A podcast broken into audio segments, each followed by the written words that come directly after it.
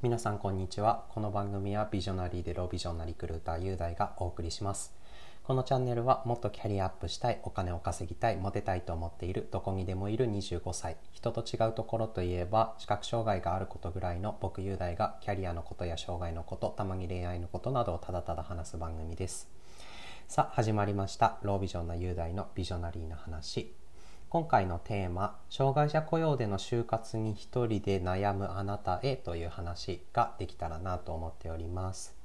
なぜこの話をするのかなんですが先日たまたま学生と面談させていただく機会がありましてそこでこう学生さんがおっしゃっていたことがこう障害のある人の就職活動とかこう実際に働くっていうことに関してどう情報収集をしたらいいかわからないちょっと一人だけだとこう行き詰まってるんですよねみたいなお話をいただきました。こう確かに自分一人だけで進めるのって結構情報が少なかったりとかこう心理的にあの大変だったりとかあるなと思ってて実際に私も転職活動してた時そうだったので。だからこうどんな情報があるのかとかそんな話がしたいなと思いました。今回のトークの流れなんですがまず最初にそもそも障害のある方のこう就職活動に関してこうどんな方法がどんな方法で進めていけばいいかっていう話をします。その上で2つ目じゃあ実際に僕雄大はどういうふうにしてたのかみたいな話ができたらなと思っております。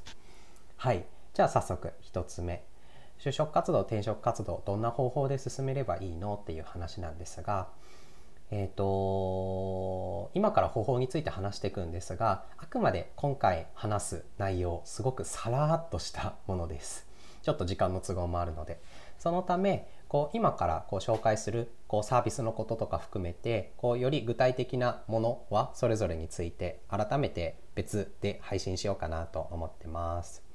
じゃあ早速方法3つ大きく分けてあるかなと思います。1つ目自分一人で動く方法これ何かっていうとと求人媒体を利用するっていうことですね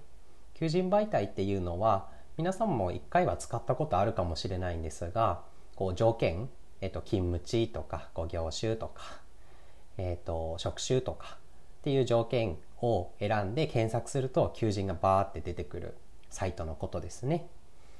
とまあ、例えばえっ、ー、と、障害者雇用に関しての話をすると、@GP とか、クローバーナビとか、ウェブサーナみたいなものが有名なところかなと思います。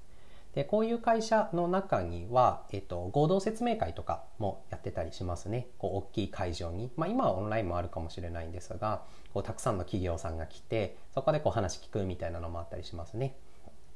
あとはもちろん、こう、障害者雇用に特化したものだけではなくて障害の有無にかかわらずこうリクナビとかエンジャパンとかあとはウォンテッドリーっていうサイトとかもあったりするんですがそういうのを見るっていうのも一つの手かなと思います。これが一つ目。で二つ目が民間の、えーと、サービスに相談するっていうことですね。これは、えーと就職転職支援のエージェントのサービスを受けるっていうことですね。えっと、就職転職エージェントでどんなサービスを受けられるかっていうと専任のキャリアアドバイザーっていう方がいらっしゃるんですけどもその人と、まあ、30分とか1時間とか1時間半面談した中でと自分がこうどういう仕事がいいのかとかこうまあ人によってはどんな障害特性があってこうどんな配慮を受けたいかみたいなのを面談した上でその専任の担当者が自分に合ったこう求人を紹介してくれるみたいなサービスですね。障害者雇用に特化したエージェントでいくと例えばゼネラルパートナーズとかあとはパーソルチャレンジみたいなものが一番有名なのかなと思います。ともちろん、えっと、求人媒体と同じなんですが障害者雇用に特化したものだけを利用したあしなきゃいけないというわけではなくって障害の有無にかかわらず多くの人が利用しているマイナビエージェントとかリクルートキャリアとかも一つあの使えるかなと思います。はい、これが2つ目。そして最後3つ目、福祉サービスを利用するです。福祉サービス、まあいろいろあるんですが、例えば一つ、就労移行支援事業所っていうのがありますね。で、これは何かっていうと、えっと、原則通所型で、こう、その事業所っていうところに通って、こう就職活動だったり就職のために必要な訓練を受ける場所ですね。例えば訓練内容で言うとこうどう自分の体調を安定させるかとか自己理解深めるとかこうコミュニケーションの方法を学ぶ PC のスキル学ぶとかっていうのもあれば就職活動の前に企業でインターンをするとか就職活動に向けて、えーと、面接対策、えー、書類の添削したりみたいな感じです。はいえっと、こちらのサービスは原則最長2年間利用できます。で、えっと、2年間の利用を通して一般企業への就職を目指すといったサービスです。と全国に大体3000事業所ぐらいあって今は、えーと、大体3万人ぐらいの方が就労移行支援事業を利用しているそうです有名なところでいくと例えばウェルビーとか海援とかあとリタリコワークスとかがあるかなと思いますちなみに私の身近でもこのサービスを利用して就職してる人とかもいらっしゃいます。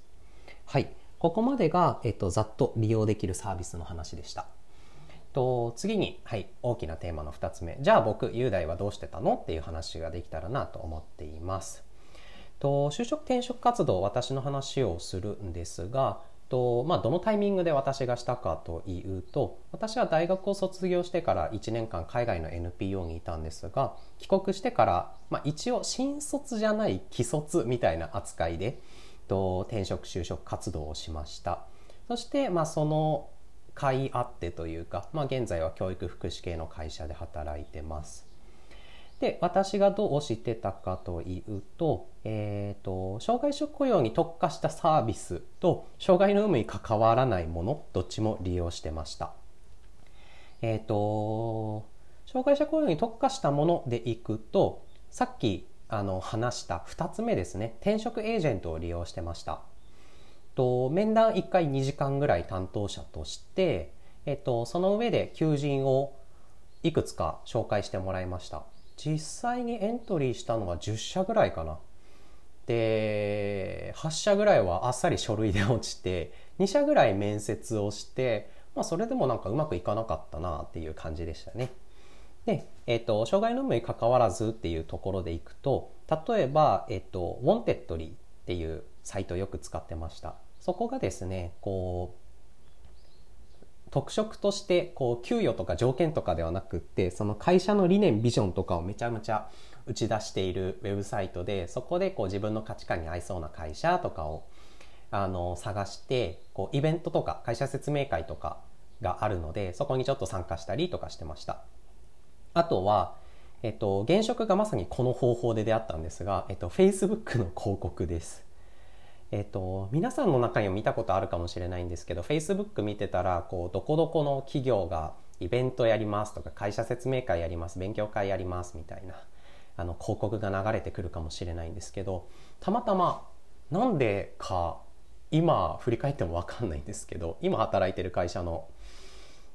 採用イベントかな忘れたんですけどそれがなんか Facebook で流れてきてあ面白そうだなって言ってそこからじゃあ選考受けますっていう流れでした。はい。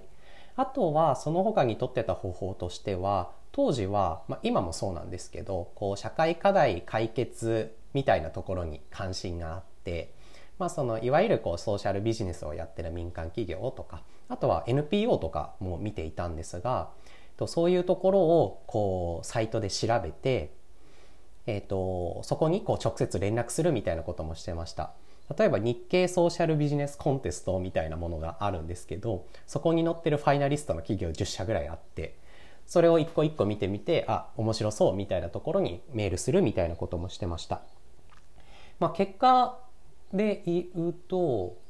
2社3社ぐらいかなの人とお話しさせていただいてそのうち1社は短期間ではあるんですがえっと現職に就く前にちょっとだけインターンというかバイトというかさせていただいたりもしてました。はい。こんな感じで私は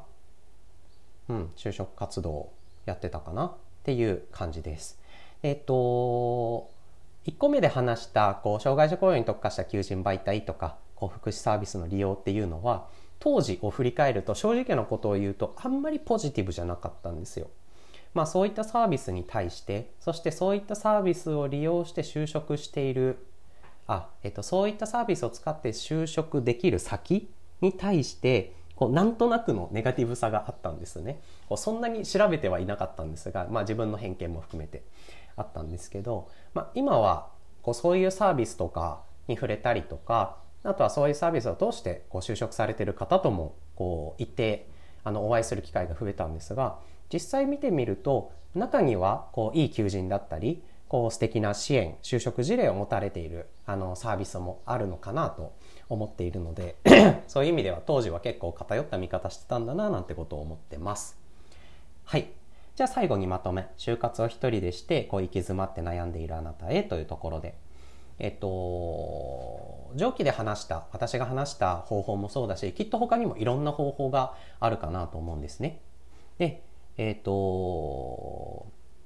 場合によって状況によってはこう一人だけでこう進めるのってこう情報が少なかったりとかこう昔の私のようにこう視野が狭くなってしまったりみたいな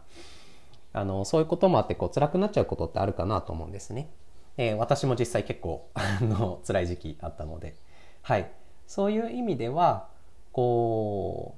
う上記で話したサービスってほとんど無料なんですよ。でえっとまあ、いろんなとこで体験会とかもやってたりもするのでまあ、行ってみるのが一つ手なのかなみたいな。でちょっと話してみてあちょっと自分の考え方とか自分の望んでるものとは違うなと思ったらやめればいいただそれだけの話なので、まあ、あのちょっと気が向いたらこういろんな人に相談してみるのも一つの手なのかなと思います。えっ、とまあ、相談先としてもし僕でよければ話を聞くので遠慮なくメッセージください。はい、そんな感じで今回は以上となります。参考資料、今回ちょっといろいろ紹介しすぎてたくさんになっちゃったのでありません。次回改めてできたらなと思います。はい、ということで今回は以上となります。お聴きいただきありがとうございました。バイバーイ。